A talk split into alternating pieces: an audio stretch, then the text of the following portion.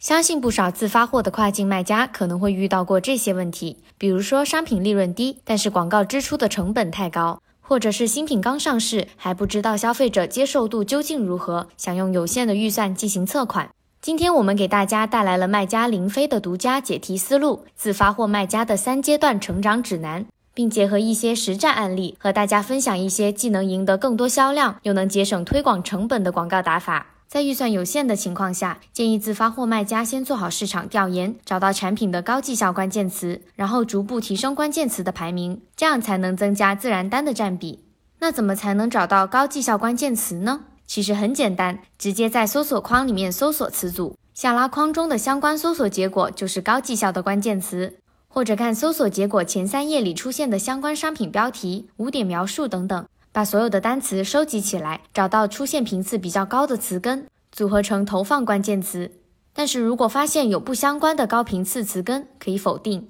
比如说，搜索商品 bag 的时候，waterproofed 是高频出现的词根，但是产品本身和防水无关，就可以否定这个词，避免不需要的广告支出。如果前期有投放自动广告，也可以通过搜索词报告找到高频出现的词根。如果产品主要的出单客户搜索词达到了可以接受的 ROAS 和转化率，可以考虑批量测试手动广告活动。那找到最相关而且能出单的中长尾词之后，如果我们想自然排名提升，要该怎么做呢？我们应该对中长尾词的大词进行不同的操作，在手动广告里设置不同的广告活动。在实践中，可以将五十到一百个中长尾词的关键词放在同一个广告活动里一起投放。预算大约占整体投放的五分之四，而大词的流量吸附能力高，能有效提升自然排名，但花费比较高，容易会产生广告花费倾斜，预算难以把控。这个时候可以将大词的单词做单组广告活动来推广，预算约占整体投放的五分之一，以此达到引流的目的。如果是产品的竞争力不高，利润比较低，想要确保短期利润的同时控制好广告成本，建议可以尝试超低的 ACOS 广告投放方法，用非常低的竞价来投放品牌词或品类里的流量大词。但是竞价太低，其实是很难抢占到广告位的。这时候就需要同时使用动态竞价、提高和降低的竞价策略，并同时为搜索结果顶部首页设定十倍的增幅，帮我们用低价抢到部分广告流量。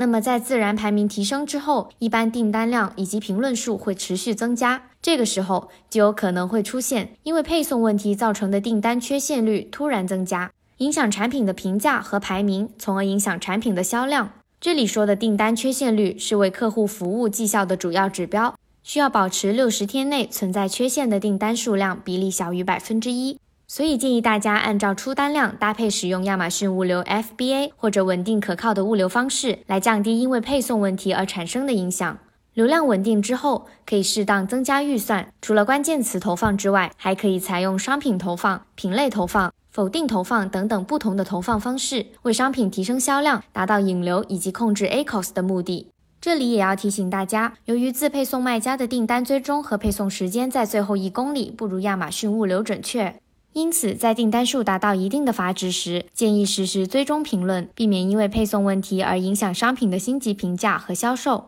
在最后的阶段，我们可以通过把商品打造成爆款，让爆款商品带动整个品牌的流量，带动品牌流量里其他产品的销量，增加消费者的粘性，培养忠实粉丝。建议各位卖家在这个阶段中不要过分注意 ROAS，应该关注营销流域上端的认知度和购买意向类的品牌指标。通过爆款商品打造品牌，可以把预算增加到四到五倍。利用品牌推广并搭配展示型推广、品牌旗舰店等等的各种广告，为品牌创造流量入口，抢下市场的占有率，提升知名度，并推动品牌中的其他产品的销量。那么，以上就是我们关于自发货卖家的三阶段成长指南。如果还想知道更多的内容，可以在评论区扣“自发货卖家指南”领取完整版资料。如果还有什么疑问，也欢迎在评论区跟我们交流。那么感谢大家的收听，我们下次再见。